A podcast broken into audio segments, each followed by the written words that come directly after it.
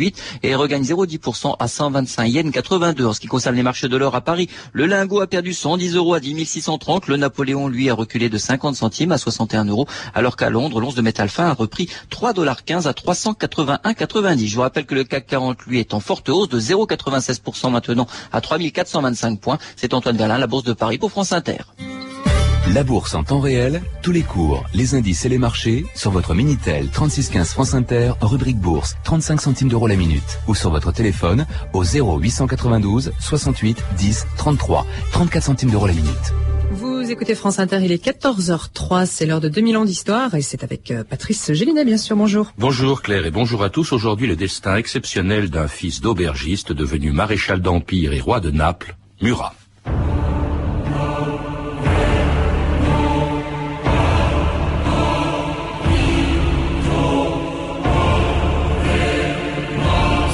Combattent pour leur propre gloire sont de bons et fidèles soldats.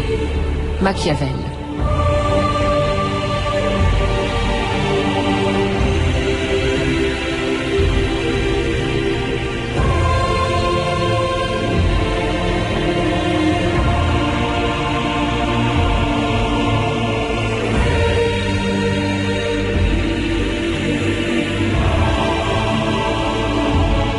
« 2000 ans d'histoire.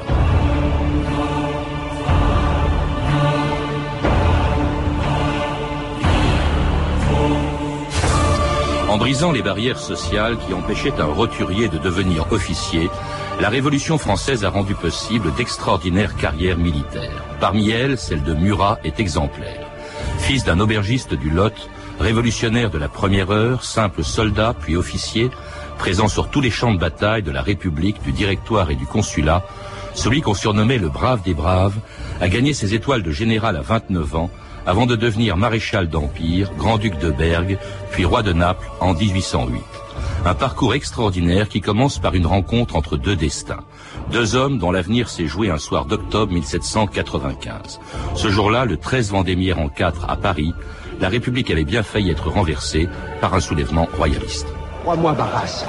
Pour l'instant, ce n'est qu'une simple émeute. Simple émeute 25 000 royalistes enragés qui marchent sur la convention avec l'intention de s'emparer des députés et d'assassiner la République. Tu appelles ça une simple émeute Quelles sont vos forces? Appelle-moi ton nom, citoyen. Général Bonaparte, actuellement sans commandement. Ah ouais. Bonaparte. Artilleur, c'est ça? Eh bien, nos forces, ce sont 4 000 hommes au camp des Sablons. 4 000 contre 25 000. Pas de canon? Non. Mais nous les a laissés au Sablon sous prétexte qu'ils ralentissaient sa marche. Il nous faut cette artillerie. Demandez au chef d'escadron Murat d'aller nous chercher ses canons, je le connais. C'est pas un homme, c'est un torrent, rien ne peut l'arrêter. Quel jour sommes-nous? Il est minuit. Nous sommes donc le 13 Vendémiaire. À toi de jouer, Murat. Prends ta position. Soldats, suivez-moi. En avant Jacques de Mougin, bonjour. Alors c'était le 5 octobre 1795, l'écrasement d'une révolte royaliste par deux inconnus hein, qui allaient devenir célèbres, Bonaparte et Murat. Murat qui fut sans doute le plus célèbre des 26 personnages que l'on retrouve dans votre livre, Jacques de Mougin, les maréchaux de Napoléon. Alors ce qui est extraordinaire dans le destin de, de Murat par rapport aux autres, c'est que euh, ce maréchal, futur roi de Naples, vient d'une famille très modeste. C'est vraiment une carrière qui aurait été impensable avant la Révolution française. Totalement impensable avant ce grand concours, comme le définissait Napoléon, justement, qui a été la Révolution française. Parce que, alors que Bonaparte est un noble, petit obro corse, mais il est noble quand même, et il a pu, à ce titre, entrer dans les écoles militaires de l'Ancien Régime, Murat, lui, est un roturier. Et il n'avait absolument aucune chance dans l'armée de devenir un jour officier à la suite de la révolte, de la ré révolte nobiliaire, pourrait-on dire, de 1781, qui a exigé quatre quartiers de noblesse pour faire que, pour être officier dans la, dans la cavalerie et dans l'artillerie. Mais euh, Murat avait euh, un parcours avant le 13 Vendémiaire, un parcours absolument extraordinaire dans la mesure où il avait à la fois donné des gages à la Révolution, et il avait, il en avait donné de tellement bons qu'il avait demandé à s'appeler Marat, changer une lettre de son nom, et il avait également donné des gages au Thermidorien en dégageant la convention après l'émeute qui avait coûté la vie au député Ferraud. Mais avant ça, il faut vous, le rappeler d'ailleurs, il avait, il était prévu qu'il soit prêtre. Alors il a fait le grand séminaire, il a fait des études de droit canon à Toulouse. Il s'est fait virer parce qu'il était insupportable. Ensuite, il est entré dans l'armée comme soldat. Il s'est fait également virer parce qu'il était indiscipliné. Il est revenu euh, à, dans son pays à s'insérer comme euh, commis épicier. Et puis donc justement, la Révolution fait de lui un, un révolutionnaire ardent. D'ailleurs tellement que quand il arrive à Paris, il est tellement robespierriste qu'il a été inquiété au moment de la chute de, de Robespierre. Et c'est là qu'il se trouve en disponibilité lorsqu'il croise Bonaparte, qui lui aussi est en disponibilité. Et pour les Et mêmes raisons. Et pour les mêmes raisons, euh, Bonaparte ayant été l'ami du frère de Robespierre, Augustin de Robespierre, représentant en mission à Toulon. Oui. Le, ils, ils croisent Bonaparte, leurs destins vont se conjuguer, mais euh, jamais ils n'auront entre eux une intimité, malgré les liens de parenté, malgré les commandements que Murat pourra exercer euh, pour Napoléon, ils n'auront jamais cette intimité que Napoléon aura avec d'autres maréchaux comme Bessières ou comme Lannes. Alors cela dit, après avoir écrasé les royalistes avec euh, Bonaparte, Murat va le suivre dans les campagnes d'Italie, il va le suivre en Égypte, il a participé à la bataille des pyramides aussi, c'est quand même assez étonnant comme, comme vie.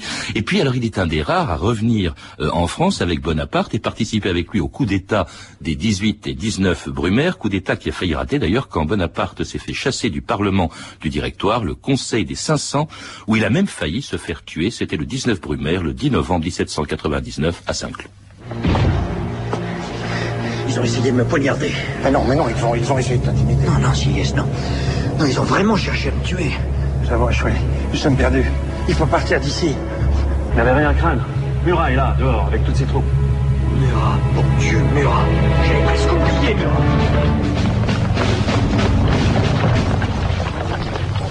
Soldats Par du droit que m'en donne le décret promulgué hier le 18 Brumaire. Je vous déclare que les représentants de la nation sont en danger. En conséquence, je vous ordonne. On connaît notre devoir. En avant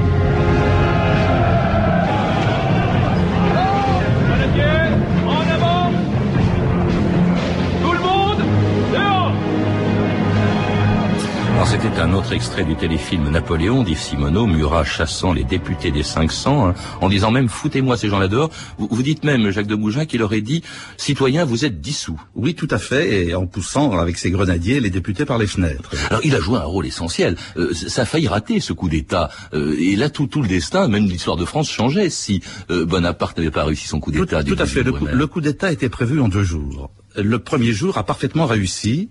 Et, tel qu'il était conçu avec Sieyès, euh, Bonaparte devait simplement se charger d'assurer la sécurité et l'ordre à Paris et de faire promener des troupes autour de la capitale. Et puis, euh, le, premier jour, la réussite a été telle qu'on n'a pas pensé du tout à organiser la journée dans laquelle le Bonaparte et les, futurs consuls seraient en face des députés.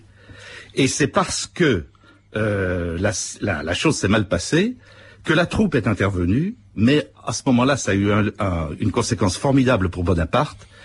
L'armée ayant pris, euh, ayant joué le rôle principal, le, la nouvelle constitution telle que la concevait Sieyès n'a pas pu être instaurée, et c'est la dictature militaire et, qui s'est imposée. Et l'armée, c'est Murat, hein, donc c'est Et l'armée, c'était Murat et Lefebvre, sauvé, oui, les grenadiers de Lefebvre. Alors, ça va rapprocher encore plus Bonaparte de, de, de Murat, au point d'ailleurs euh, qu'il va devenir, Murat va devenir le beau-frère de Bonaparte. Il ah, épouse sa sœur Caroline. Oui, très rapidement, en janvier, en janvier euh, 1800, il épouse Caroline c'était pas du tout un mariage qui enthousiasmait Bonaparte. Il aurait préféré le maréchal Lannes, son le futur maréchal Lannes.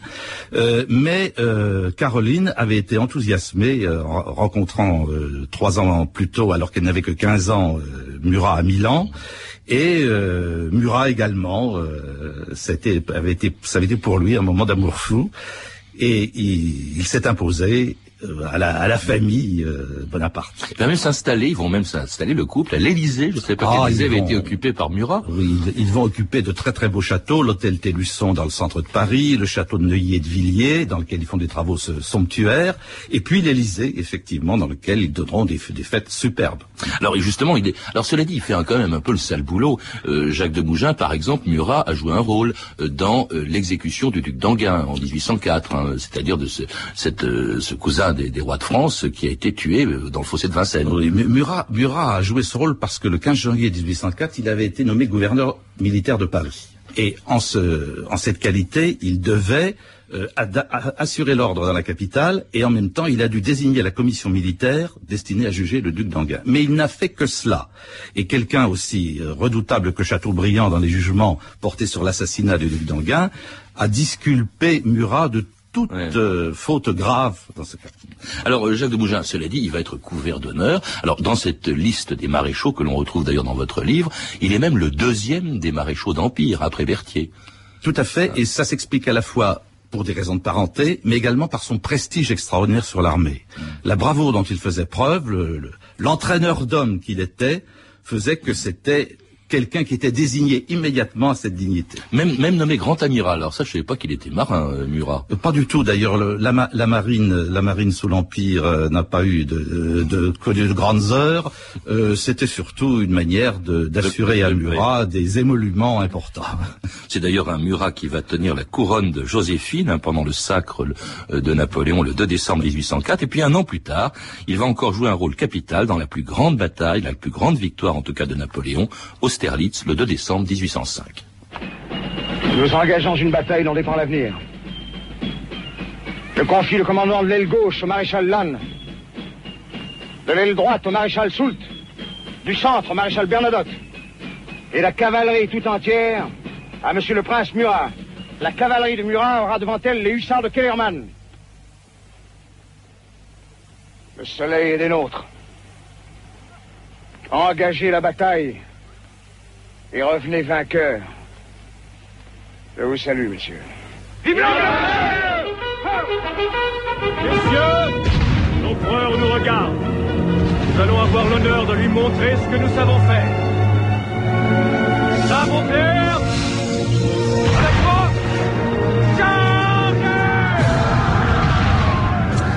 Murat euh, chargeant à Austerlitz à la tête de sa cavalerie. un extraordinaire soldat aussi, euh, et d'un courage. Enfin, il est maréchal, euh, il a tout ce qu'il lui faut, et hop, il est à la tête de ses soldats. Il a pris des risques énormes dans toutes les batailles de l'Empire, Jacques de Mougin. Oui, on peut dire comme tous les maréchaux, mais lui encore plus en, plus que d'autres. Hein. Et d'ailleurs, on s'étonnait, ses contemporains s'étonnaient de voir que cet homme qui était très riche, qui avait tous les honneurs, risquait sa vie euh, d'une manière euh, inconsidérée dans, les charges, parce qu'il chargeait en tête de la cavalerie, et souvent euh, avec une simple cravache. Et, mais le, le dynamisme qu'il insufflait justement à ces, à ces hommes, d'abord à la cavalerie légère, puis à la formidable cavalerie lourde des cuirassiers et des carabiniers, qui perçaient le front comme une colonne blindée en quelque sorte, euh, faisait qu'il emportait le, le, la solution à, à, chaque fois. Il a joué un rôle important dans, dans toutes les batailles, notamment celle d'Elo. Ah, c'est là où il s'est distingué, parce que ça a failli être un désastre. Ça a failli être un désastre. Le, corps d'armée de Soult était très euh, en prise, aux prises avec les Russes et l'artillerie russe, et le, la cavalerie de Murat euh, a percé de part en part l'armée russe et l'a prise à revers euh, et a décidé du sort de la bataille.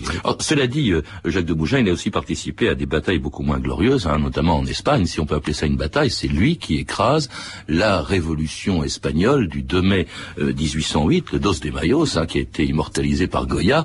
Et là, c'est une, c'est une guerre civile. Il écrase une population civile. Il écrase une population civile, il écrase une rébellion. Hein. Il écrase une rébellion bah, euh, sauvage, oui. Bon, euh, il faut dire que cette, cette affaire d'Espagne avait bien commencé. Les Espagnols, pensant que l'armée française venant, venait rétablir l'ordre en allié, alors qu'il y avait une crise dynastique. Le, le, prince héritier Ferdinand VII ayant détrôné son père Charles IV. Et euh, lorsqu'ils se sont aperçus qu'en réalité les Français venaient pour leur propre compte, il y a eu cette révolte terrible du 2 mai qui a été terriblement réprimée par Murat. Mm. Mais euh, si Murat a été aussi euh, dur, c'est qu'il pensait aussi travailler pour son compte. Il ne faut pas, il faut pas oublier que sa femme Caroline espérait toujours un trône. Elle, elle s'estimait. La de Napoléon, c'était normal, oui. C'était normal. Ses sœurs avaient été mieux loties qu'elle. Elle espérait toujours un trône. Et elle espérait également, à, à cette époque, il faut penser que l'empereur n'a pas d'héritier, euh, qu'un jour, elle récolterait avec son mari euh, l'empire si euh, Joséphine ne donnait pas d'enfant à l'empereur. Bon. Donc il y avait dans cette, dans cette affaire d'Espagne une, une double intrigue, menée d'ailleurs avec Talleyrand et Fouché d'une part, pour la, une succession virtuelle à l'empire, et directement par Caroline et, Murat pour ceindre la couronne d'Espagne. Alors, il, il, voulait effectivement la, la couronne d'Espagne. Cela dit, c'est à Joseph finalement euh, que euh, Napoléon a donné cette couronne. Mais comme Joseph était euh, roi de Naples, alors euh, il y a eu une espèce de petit tour de passe-passe. Hein. On a dit à Joseph, Napoléon a dit Joseph, eh bien, euh, tu prends la couronne d'Espagne et je donne à Murat la couronne de Naples. Il y a cette formule extraordinaire qu'on trouve dans votre livre de, de, de Chateaubriand, justement. Entre, alors, parlant de Napoléon, entre Joseph, son frère, et Joachim, son beau-frère, il lui plut d'opérer une transmutation. Il prit la couronne de Naples sur la tête du premier et la posa sur la tête du second. Il enfonça d'un coup de main ses coiffures sur le front des deux nouveaux rois et s'en allèrent chacun de son côté comme deux conscrits qui ont changé de shako. C'est marrant, ça montre bien de quelle manière au fond Napoléon euh, considère les gens qu'il fait roi. C'est vraiment des, euh, c'est des rois d'opérette en fait. Tout, tout, tout à fait. Enfin, c'est des rois satellites. Hein. Et, et, Murat en avait tout à fait conscience. Dans une lettre qu'il écrit à l'empereur euh, le 1er avril 1809, il lui dit notamment vous avez fait des ducs d'empire, des comtes d'empire, des barons d'empire. Eh bien, vous avez besoin de rois d'empire. Mmh. Et il avait le sentiment très profond de la limitation de ses compétences et de son pouvoir. Alors ce, ce royaume de Naples, hein, c'était pas rien quand euh, Murat devient euh, roi de Naples sous le nom de Joachim ou Joachim, je crois qu'on dit les deux, euh, Jacques de Mougins, et euh, c'est la moitié de l'Italie. Tout, à, tout à fait. C'est la moitié sud de l'Italie. C'est la moitié sud de l'Italie. C'est un royaume important parce qu'il a une position stratégique capitale. Il faut pas oublier qu'à ce moment-là, les Anglais tiennent la Sicile. Euh, c'est pour euh, la politique européenne de Napoléon quelque chose de très fâcheux. Donc le, le, royaume de Naples est en première ligne en réalité. D'autre part, c'est un royaume suffisamment riche pour fournir en principe des contingents à l'armée napoléonienne. Et le règne donc de euh, Murat commence euh, en, en, 1808, un règne court, peu connu, mais que l'on retrouve dans un vieux film de 1947, Les beaux jours du roi Murat. Sire, pour commémorer dignement le premier anniversaire de la prise de possession du royaume de Naples par votre majesté, nous aurons l'honneur insigne de chanter tout à l'heure une marche militaire célébrant vos glorieuses campagnes. Sa majesté, le roi on est militaire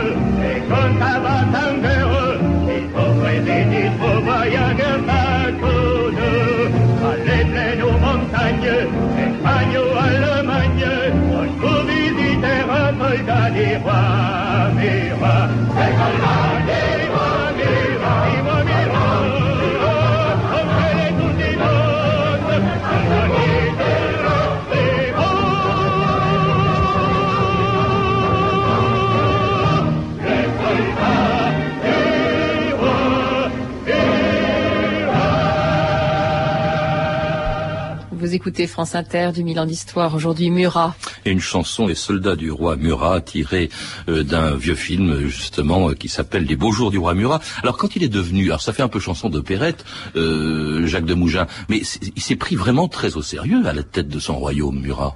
Il, il s'est pris très au sérieux et il a engagé tout de suite un certain nombre de réformes. D'abord, évidemment, en tant que général, des réformes de l'armée, pour répondre d'ailleurs aux demandes pressantes de Napoléon, mais des réformes profondes. Il a aboli le servage, il a, transformé profondément l'administration, et il a appelé dans son ministère des patriotes, c'est-à-dire euh, ceux qui, à l'époque, envisageaient déjà un jour l'unité italienne. Oui, ça c'est extraordinaire. Il a été un des précurseurs de cette unité. L'Italie était très divisée à l'époque. L'Italie était très divisée. Elle était surtout, euh, depuis l'occupation napoléonienne, euh, divisée en deux grandes euh, entités. Le Nord qui était confié au, au vice-roi Eugène de Beauharnais et qui était très étroitement gouverné par la France, et puis le Sud qui était dans, les, dans, dans la main de Murat, et entre les deux, il y avait les États pontificaux que, Napoléon fera occuper et que Murat espérait euh, récupérer un jour car il avait été fasciné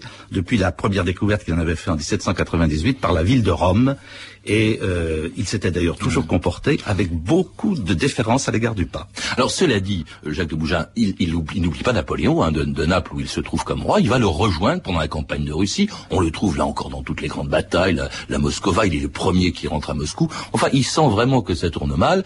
Il va retourner dans son royaume de Naples et il va même trahir Napoléon en 1814 en s'alliant avec l'Autriche contre Napoléon. Oui, il, avait, il avait pensé d'ailleurs ne pas aller jusque-là. D'abord, euh, il avait pensé à la neutralité.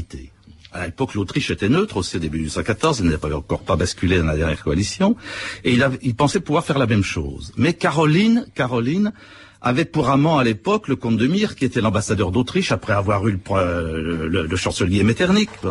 Euh, et elle penchait tout à fait pour une alliance officielle avec les Alliés pour essayer de sauvegarder le royaume. Bon. Euh, Murat donc a suivi ce parti. Euh, il a mobilisé des troupes d'une manière très ambiguë. On ne savait pas s'il allait soutenir le prince Eugène ou l'attaquer. Finalement, il l'a attaqué.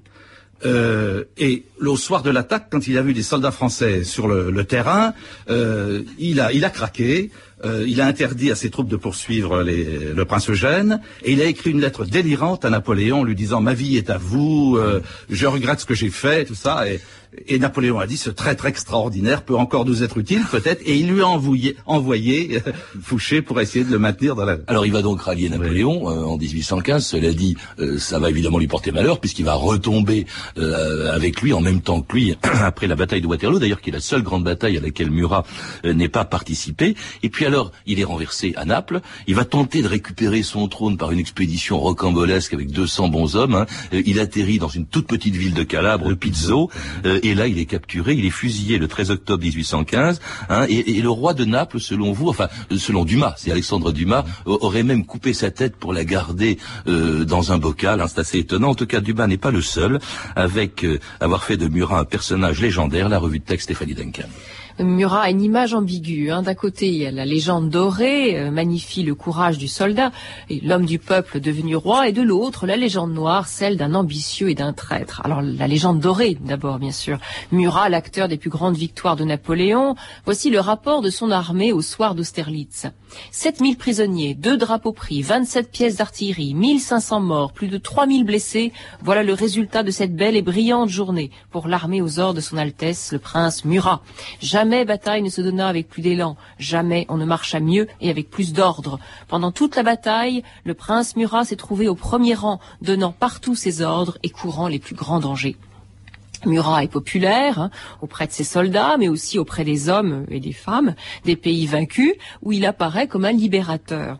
Le 24 mars 1806, par exemple, Murat entre triomphalement à Düsseldorf. J'ai été reçu d'une manière admirable, écrit-il à l'empereur. J'essaierai en vain de vous peindre l'allégresse des habitants de Düsseldorf. Ils étaient dans l'ivresse. Le poète allemand Heinrich Heine est ébloui lui aussi. Les drapeaux s'inclinèrent, les tambours roulèrent et les vivats retentirent de toutes parts. À Clèves, on chante des hymnes à la gloire de Murat, héros jeunes et vaillants, enfants de la victoire, des rayons de ta gloire, tu viens couvrir nos cités et nos champs.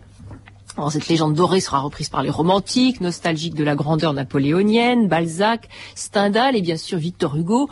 Dans un poème des châtiments, Hugo rappelle à Napoléon III le Petit ce qu'il doit à Napoléon Ier et à ses compagnons. Te voilà, nain immonde, accroupi sur ce nom. C'est pour toi qu'on livra ces combats inouïs. C'est pour toi que Murat, aux Russes éblouis, terrible apparaissait, cravachant leur armée. Mais à l'envers de la médaille, hein, la légende noire de Murat, on la doit à Napoléon lui-même. Sans moi, dit Napoléon, sans moi, Murat n'était rien. Avec moi, il était mon bras droit. Si on le laissait à lui-même, c'était un imbécile, sans jugement. Et c'est pour cela que Napoléon n'a pas voulu emmener Murat à Waterloo. Je l'eusse amené à Waterloo, dit-il. Mais l'armée française était tellement patriotique, si morale, qu'il est douteux qu'elle eût voulu supporter le dégoût et l'horreur qu'avait inspiré celui qu'elle disait avoir trahi, perdu la France. Un commentaire sur ces portraits de, étonnants de, de Murat, euh, Jacques de Mougin, est-ce que c'était un traître, un héros, ou même un imbécile, comme le disait Napoléon? Ce n'était euh, ni un traître, euh, ni un imbécile, c'était, c'était un homme d'une extrême bravoure, qui a, qui qui était qui fascinait non seulement ses propres troupes, mais ses adversaires. Lorsque euh, les, Cosaques le poursuivaient pendant la, la, la, campagne de Russie, ils essayaient de le, ils avaient tellement d'admiration pour lui qu'ils essayaient de le prendre vivant. Hein. Ah Et quand il y avait une, euh, une interruption de combat, une sorte d'armistice, euh, Murat se montrait d'une générosité incroyable avec ses adversaires, distribuant aux Cosaques des montres en or, des louis d'or, des choses comme ça. Il était, il était un, un personnage absolument charismatique. Bon. En même temps, Napoléon a raison de dire que c'était un homme qui n'était que brave et qui manquait de jugement. C'est-à-dire, il avait, il n'avait pas le talent euh, d'être un, un, général en chef d'abord de, ayant un très grand coup d'œil, ayant une stratégie euh, cohérente, et en même temps politiquement, il a été le jouet, au fond, de tous ceux qui l'ont conseillé, que ce soit Talleyrand, que ce soit Fouché, que ce soit sa femme, et il n'a jamais su prendre un parti très clair. Mais c'est curieux parce que le, le roi de Naples qui lui a succédé, hein, Ferdinand, qui a repris le- son trône à Murat et dont on dit, dont Dumas dit qu'il avait même coupé la tête de Murat pour la mettre dans un bocal, euh, c'est- c'est euh, c'est quand même assez étonnant, c'est très triste d'ailleurs, c'est pathétique la fin de Murat. Et en même temps, je crois qu'aujourd'hui, il, il était enterré dans une fosse commune à Pizzo, hein, une toute petite ville au fin fond de la Calabre, au fin fond de l'Italie. dans la fosse commune de l'église. les Italiens, je crois, aujourd'hui vénèrent encore Murat. Je crois que c'est même à Garibaldi que l'on doit la fameuse formule le brave des braves. Tout, à, tout à fait. Les Italiens le considèrent comme le premier euh, héros du Risorgimento, du réveil national de l'Italie. Il faut pas oublier qu'avant de, de, de se joindre en 1815, au moment, de, au moment du retour de l'île d'Elbe, à Napoléon, Murat avait lancé une grande proclamation à Rimini, dans laquelle il appelait tous les peuples d'Italie à se libérer, à s'unir, et c'est le début, au fond, de l'unité italienne. Merci Jacques de Mougin. Je rappelle donc que l'on retrouve Murat dans un des chapitres de votre très beau livre, Les maréchaux de Napoléon, un livre publié au Trésor du patrimoine et aux éditions du Lailleur. Puis je voudrais citer également une biographie entièrement consacrée à Murat, un excellent livre de référence, Murat de Jean Tullard, aux éditions Fayard. À lire également la biographie d'un autre maréchal, le maréchal Soult, de Frédéric Hulot, qui vient de sortir chez Pygmalion. Et enfin, Murat et Caroline, de Jean Prieur, publié aux éditions euh, Fernand Lanor. Vous avez pu entendre des extraits du téléfilm Napoléon d'Yves Simoneau, avec Christian Clavier dans le rôle de Napoléon, et Claude Amendola dans le rôle de Murat, de film disponible en vidéo et DVD aux éditions France 2, France 3, et distribué, euh, distribution du film de Théophile, et puis alors également, pardon, et le, le film de Théophile Paté, Les beaux jours du roi Murat, disponible en vidéo. Vous pouvez, vous le savez, retrouver tous ces renseignements en contactant le service des relations avec les auditeurs au 0892 68 10 33, 34 centimes d'euros la minute ou consulter le site de notre émission sur franceinter.com. C'était 2000 ans d'histoire, la technique Edwin Caron et Olivier Daligo, documentation Virginie Bloch-Léné et Claire Tesser, revue de texte Stéphanie Duncan, une réalisation de Anne Kobilac. Une émission de Patrice Gélinet. Demain, dans 2000 ans d'histoire, un grand témoin exceptionnel, la première femme lauréate du concours général, la première professeure au Collège de France et la deuxième femme élue à l'Académie française, l'helléniste Jacqueline de Romilly. Mais tout de suite à 14h30.